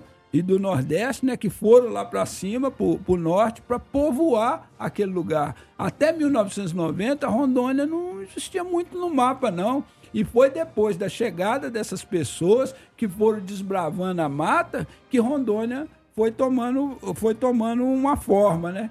Então, aquelas terras lá foi tudo é, é, terra grilada, porque depois que os poceiros chegaram lá e, e coisaram, aí vieram esses espertalhões com bandoleiros, com é, lá eles falam guaxebas, né? E também é, com o aval do velho Estado, é, tomando, expulsando os pequenos camponeses e tomando suas terras. Então é essa a luta lá em Rondônia. Inclusive o Manuel Ribeiro é a, uni, é a última gleba da antiga fazenda Santelina, que em 1995 derramou o sangue generoso do povo brasileiro que lutaram por suas terras, que foi na, é, na, na, na grande resistência de Santelina, que nós celebramos aqui no dia 19 de agosto. E por isso que eles têm um ódio muito grande e estão querendo criminalizar esse jovem. E nós chamamos aqui, convocamos todos os, os democratas, os revolucionários, os classistas, os combativos, e o povo brasileiro em geral a defender, a levantar a bandeira da, eh, da, da contra-perseguição desses quatro jovens e levantar o mais alto a bandeira da Revolução Agrária, porque só destruindo o, o, o, a concentração de terra é que nós vamos é, realmente democratizar esse país. Começa pela democratização da terra. Exatamente. Seguindo aqui com o nosso programa, a gente vai passar um trecho do podcast e barra live do Jornal Nova Democracia, o podcast chamado A Propósito. A gente fez um recorte com a seguinte notícia. Membro de um grupo da segurança pessoal de Lula participava de um grupo de WhatsApp bolsonarista que debatia golpe de Estado. A gente vai passar o áudio para vocês. Essa semana a gente não tem o editorial do Jornal Nova Democracia, que ainda não foi publicado. A gente está o jornal está trabalhando ainda para fechar ele bonitinho. Semana que vem a gente traz. Mas a gente trouxe esse pedacinho aqui para fazer a nossa parte de situação política aqui no, no nosso programa, que é bastante importante. Então eu vou passar o áudio para vocês. Daqui a pouquinho a gente está de volta. Saudações de Nova Democracia, eu me chamo Ana Nascimento, sou cientista social e comentarista política do jornal Nova Democracia. Você pode acompanhar o nosso podcast através do Spotify, do Apple Podcast, o Castbox, inclusive através do YouTube, onde a gente apresenta também o nosso programa A Propósito, que vai ao vivo às segundas e quintas-feiras às 19 horas e aos sábados com as nossas entrevistas às 2 horas. Bom, a primeira notícia que nós trazemos aqui hoje é o fato de que um segurança da escolta pessoal de Luiz Inácio participou de um grupo golpista de militares da Ativa. O militar em questão é o tenente-coronel André Luiz Cruz Correia. É um segurança que integrava a equipe da escolta pessoal de Luiz Inácio, participou de um grupo de WhatsApp no qual o Mauro Cid estava incluído, e nesse grupo de WhatsApp haviam militares da Ativa que estavam articulando um golpe de Estado, além de proferir ameaças ao ministro do STF, Alexandre de Moraes. A descoberta foi feita durante uma perícia no celular de Mauro Cid no curso das investigações quanto à Bolsonarada do dia 8 de janeiro. As informações são extraídas pela jornalista Andréa Sadi do Monopólio de Imprensa G1. O militar em questão já viajou com Luiz Inácio em cinco ocasiões diferentes, sendo que a última foi para Puerto Iguaçu, na Argentina, no início de julho. Ele também esteve com Luiz Inácio na Bélgica quando o petista foi participar de uma cúpula entre a União Europeia e é, a comunidade de estados latino-americanos e, e, caribenhos, a C, é, CELAC, perdão. E após a descoberta, o André Luiz Cruz Correia foi exonerado da equipe que cuida da escolta pessoal de Luiz Inácio, que está sob coordenação direta do Gabinete de Segurança Institucional, e ele foi abrigado pelo comando do Exército. Esse caso se soma ao fato de que e-mails com informações sensíveis sobre atividades do presidente Luiz Inácio terem sido enviadas pelo próprio GSI ao endereço eletrônico do tenente-coronel Mauro Cid, ex-ajudante de ordens de Bolsonaro, entre os dias 6 e 13 de março, ou seja, após a bolsonarada do dia 8 de janeiro, uma tarja urgentíssimo e continha informações extremamente sensíveis, tais como detalhes de esquema de segurança de Luiz Inácio em eventos oficiais na China, em Brasília, Foz do Iguaçu, Boa Vista, além de datas e horários de reuniões, informações de reconhecimentos de locais e visitas da equipe do presidente, nome celular do coordenador de segurança, horários de chegada e saída de Lula, pontos de encontro, itinerário e também os veículos que foram utilizados na sua escolta, bem como a identidade de cada um dos agentes responsáveis por coordenar as operações de segurança de Lula. E à época, o GSI, vale destacar, estava sob comando é, direto do general Gonçalves Dias, que foi o militar que pediu demissão é, do GSI após ter suas imagens divulgadas durante a Bolsonarada do dia 8 de janeiro, no qual ele aparece indicando a saída de emergência para um grupo de bolsonaristas que estavam depredando e que invadiram a sede dos três poderes naquele dia. E vale destacar, inclusive, que os oficiais imediatamente responsabilizados pelo envio é, desses e-mails foram Márcio Alex da Silva, do Exército, e dois é, militares da Marinha, sendo eles Dione Jefferson Freire e Rogério Dias Souza. Os três foram afastados do GSI. Bom, e diante desses fatos, quais conclusões nós podemos tirar? É o fato de que os militares da Ativa estavam envolvidos e estão envolvidos num movimento golpista que se engendra no nosso país e que, inclusive, culminou não só na Bolsonarada no dia 8 de janeiro, mas também em todos os atos que precederam a Bolsonarada. Basta a gente ver, por exemplo, que é, militares do alto escalão, como o próprio Gonçalves Dias, que era do GSI, não era um militar menos importante na hierarquia, estava envolvido diretamente e tem é, sido convocado às investigações. Ou seja, fica cada vez mais escancarado toda a sanha e todo o caráter golpista das Forças Armadas no nosso país. É isso aí. É... Mais uma vez, o Jornal Nova Democracia, com esse programa que tem ido ao ar todo dia, sai uma notícia nova, que é o A Propósito, ele é só entrar no canal do Jornal Nova Democracia, tem o programa A Propósito, a gente vê. Inclusive hoje, no dia 26 do 8, né? Às 14 horas, vai estar debatendo os limites desse regime político e o golpismo. E vai ter a participação do Vladimir Safatli. Então é importante aí, principalmente o pessoal é, estudantes, universitários que têm acompanhado os trabalhos do Vladimir Safato e tal, que é um, uma pessoa, uma personalidade aí no mundo estudantil, mas também para todo o povo. O acesso é simples. É só você ir no YouTube e digitar Jornal A Nova Democracia, clica no canal, aí vocês vão ver lá. A propósito, então é, é, é, a gente convida esse programa hoje às 14 horas. E para você ver como é que esse jornal ele tem sido assim um grande instrumento de conscientização do povo, né? É um jornal que não é um monopólio, porque o monopólio está na mão do, do, desses aí, do, dos que dominam, né? Que é o monopólio de imprensa que faz parte do establishment, que é o que faz parte do, do desses golpes aí em cima do povo. Agora o jornal Nova Democracia, desde que foi fundado, há 20 anos atrás, ele vem é, destrinchando, né, dissecando esse velho Estado e mostrando passo a passo como que é desenvolvida a dominação em cima do povo brasileiro. Em nenhum momento a gente vê o jornal Nova Democracia apontar uma questão sem ir fundo e profundo nas explicações. Nós temos noticiado aqui, inclusive usado o jornal Nova Democracia para isso, é, noticiado do golpe militar contra-revolucionário em curso. Desde quando que nós vemos falando isso?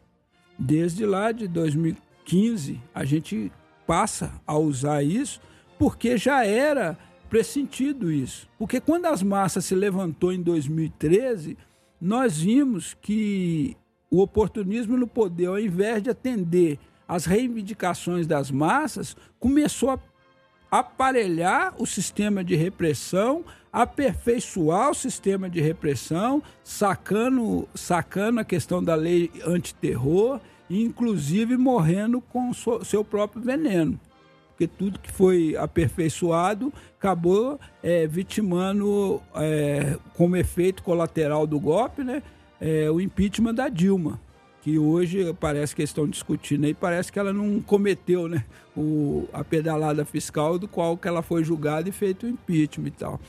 Então, é, o, que, que, o que, que foi feito isso?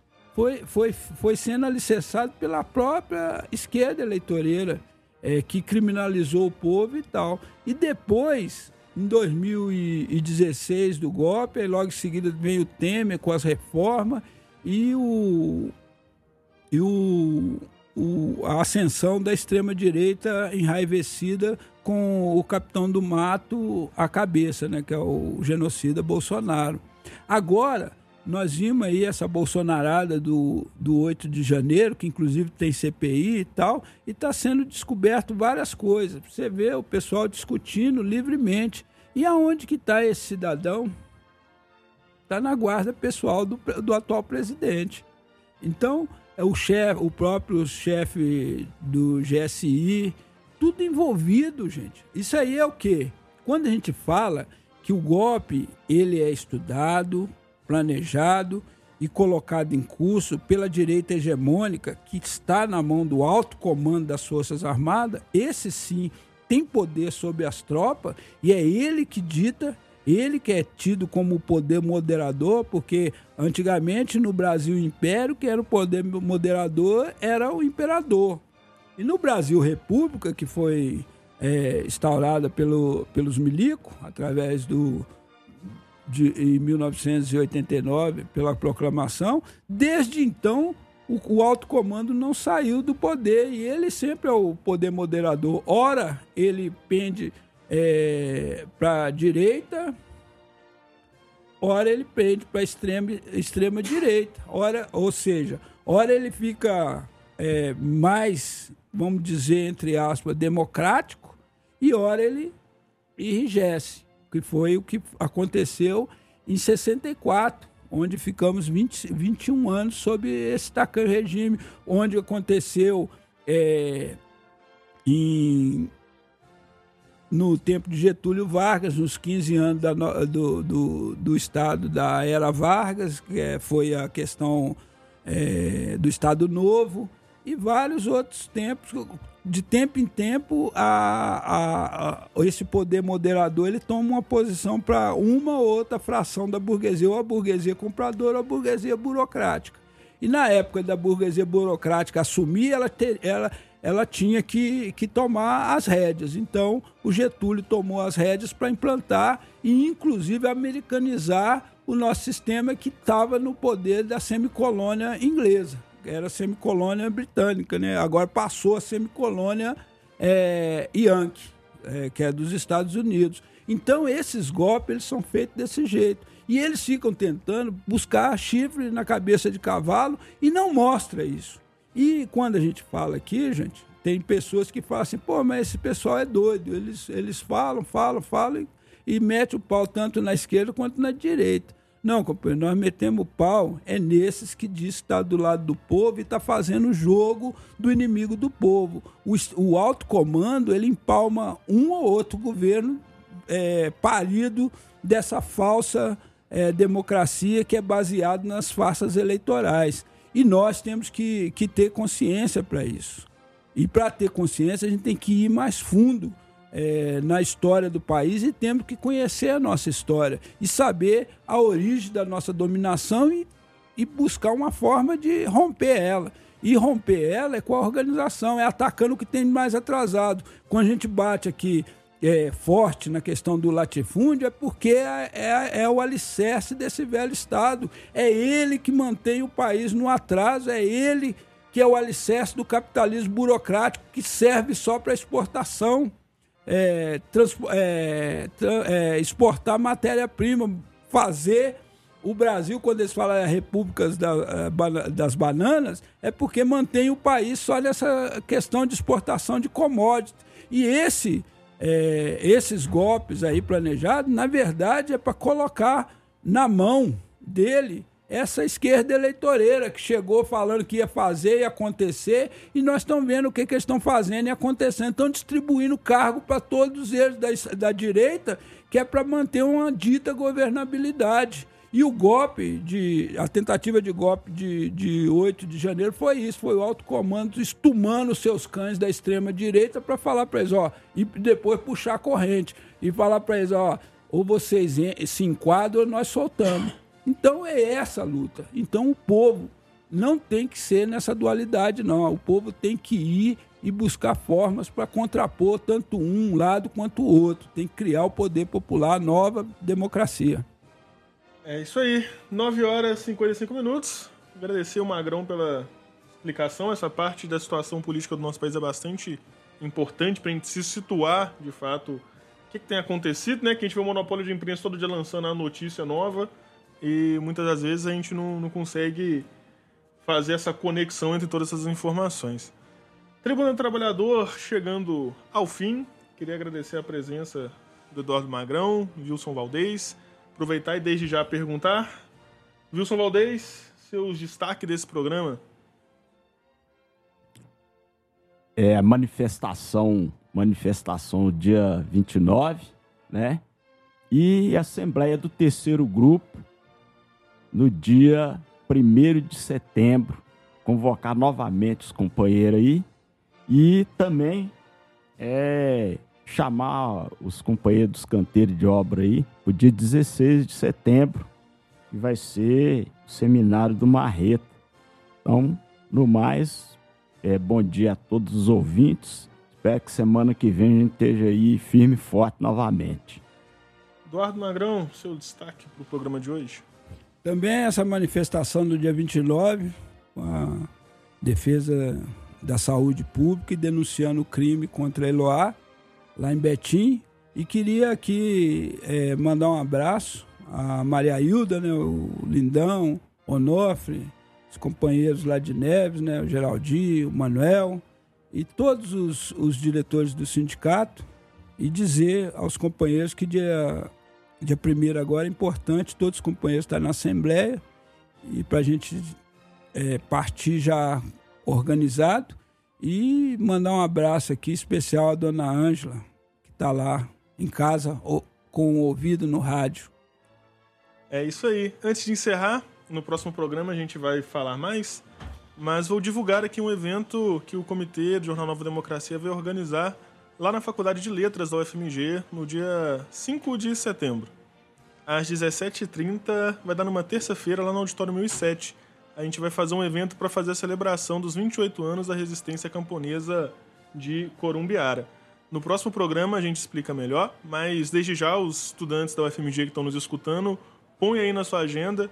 né? A gente vai exibir um documentário, fazer uma discussão sobre o que foi né, a resistência de Corumbiara, está diretamente ligada também a o que a gente denuncia aqui da luta pela terra, particularmente da luta do Manuel Ribeiro, Tiago Campim dos Santos, né, porque foi um grande estopim aí para a luta camponesa do nosso país, inclusive né, a Fazenda Santelina, que é onde aconteceu isso tudo, é um dos palcos, né, onde é o palco hoje de todas essas denúncias que a gente vem fazendo, inclusive sobre os presos políticos lá de Rondônia. Aproveitar e mandar um abraço para o pessoal da UFMG, né, o pessoal do Laboratório de Fisiologia de Insetos Hematófagos, mandar um abraço também para Helena, que está ouvindo o programa hoje pela primeira vez, ela também é lá do Instituto de Ciências Biológicas. Aproveitar e mandar um abraço especial também para Luísa Cares, que está ouvindo também o Tribuna do Trabalhador. Um grande abraço para vocês. A todos os nossos ouvintes, um forte abraço. Até semana que vem com mais Tribuna do Trabalhador. Vamos terminar agora com a música do MC Carelli, Coragem. Um forte abraço, coragem para todos, fortes lutas, né, grandes lutas para todos nós. E na semana que vem a gente está de volta com mais Tribuna do Trabalhador. Cubo Mágico Produção Carelli MC Dá licença porque hoje eu já acordei cabreiro Acendi um cigarro e fui indo pro banheiro Ódio e cansaço estampado no espelho refletia a rotina de quem trampa o dia inteiro. Multidões de oprimidos à procura de dinheiro. Jovens depressivos na fuga do desespero. Do fumo ao comprimido, eles nos entorpeceram. Porque um povo adormecido não reage ao cativeiro. Tô pique caminhoneiro, querendo parar tudo e quebrar as correntes que nos prende ao velho mundo. No próximo segundo, berro na monotonia. Eu mergulhei no fundo dessa minha epifania. Deixa nós jogar. Thank you. Deixa nós cantar, que o preço dessa paz é muito alto, rapá. Deixa organizar, porque se eles não deixar, não vai barrar. A juventude aqui não para de lutar. Punhos erguidos no ar, resistência de onde cê percebe ser da verdadeira violência. Reforma da Previdência, profunda exploração. Barracos de madeira anseiam revolução. Auge da reflexão, qual o sentido da vida? Nascer, trabalhar, morrer. Pensamento escravista. Vamos mais além, neguinho, se mobilizar. Que o tempo tá passando, ele não vai esperar. Seu povo tá chamando, a luta é o nosso lugar. O tempo tá passando, ele não vai esperar.